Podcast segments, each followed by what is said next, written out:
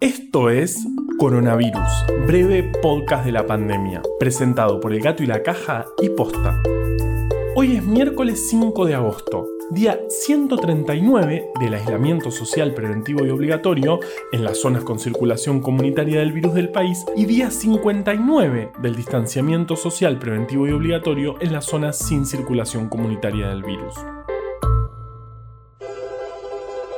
Ayer hablamos de aves migratorias y justo salió la noticia de que un grupo de científicos del Instituto de Investigaciones de la Biología de la Conservación de la Universidad del Comahue publicaron un trabajo muy importante a partir del estudio del vuelo de los cóndores andinos. Vieron que son las aves planeadoras más grandes del mundo y encontraron que pueden hacer más de 170 kilómetros durante 5 horas sin aletear 170 kilómetros. Mi auto necesita como 8 litros de nafta para hacer ese trayecto, yendo despacio. Y el cóndor lo hace sin gastar nada. Encima con lo que está la nafta, ¿quién pudiera? Por supuesto que, apenas me enteré, fui y se lo conté a las palomas que viven en mi balcón. Ahora las veo discutiendo entre ellas. Mi plan es perfecto las inspiro para hacer un viaje y apenas dejen el nido un ratito, lleno el balcón de gel, pongo los CDs y bueno, ya van a ver. Mientras esperamos que se decidan, les cuento las novedades del coronavirus. Ayer, en Argentina, de los 16.532 testeos que se hicieron, se confirmaron 6.792 casos. Un nuevo récord que ubica a nuestro país entre los que más casos confirmaron ayer. De esos casos, el 84% son del AMBA, porcentaje que sigue bajando a expensas de la suba sostenida en el resto del país. Por ejemplo, Jujuy, que ayer confirmó 269. Argentina aumentó la cantidad de testeos que está haciendo, pero la positividad sigue alta, 47%.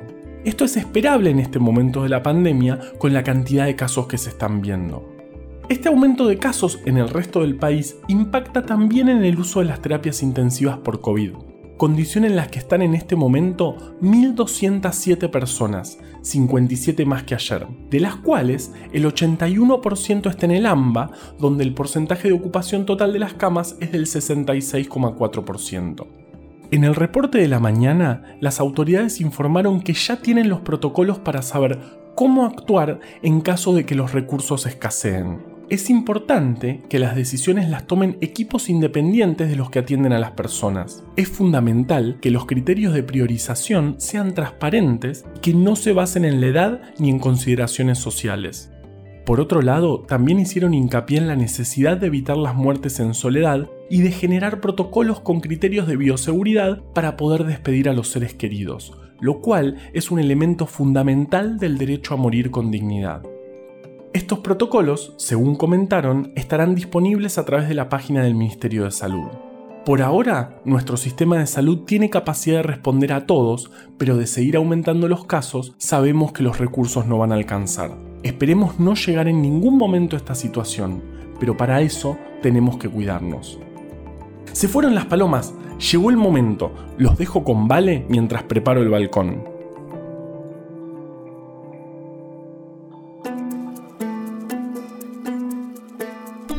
En una situación delicada y lo mejor es que reduzcamos al máximo los contactos con otras personas.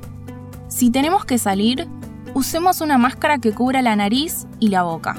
Lavémonos las manos y cumplamos con la distancia social. Tenemos que estar al menos dos carpinchos de distancia de las demás personas. Si no es urgente que salgas, no lo hagas. Si trabajas en el sistema de salud, tenemos un mensaje para vos. Gracias. Estuve buscando sobre planeadores. La Administración Nacional de Aviación Civil, ANAC, tiene un manual muy interesante sobre vuelos en planeador que lo llaman vuelos a vela. A partir del remolque de un avión con motor, el avión a vela despega y en un momento se suelta la soga y de ahí uno se queda planeando. Pueden pasar horas. El punto es ir buscando las isotermas, que son los lugares donde la superficie del planeta tiene la misma temperatura. No te lo puedo creer. Volvieron las palomas. Me distraje con lo de los planeadores y no llegué a poner el gel. ¡Fuera, palomas! ¡Fuera, fuera! ¡Chum! ¡Fuera, palomas! No me hacen caso. Pucha, creo que me vio el vecino. Bueno, si en internet ven una foto de un pibe atrás de una ventana, disfrazado de búho, con unos CDs pegados por el cuerpo y las manos llenas de gel, sí, soy yo.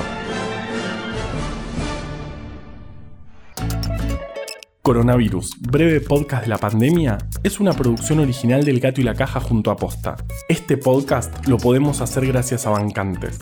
Ayúdanos a bancar estas iniciativas en elgatoylacaja.com barra bancar. Si querés leer historias increíbles, conseguí Breve Atlas Anecdótico de la Ciencia en elgatoylacaja.com barra tienda. Yo soy Juan Manuel Carballeda. Valeria Sanabria te aconsejó desde el armario. Quédate en tu casa y nos escuchamos mañana.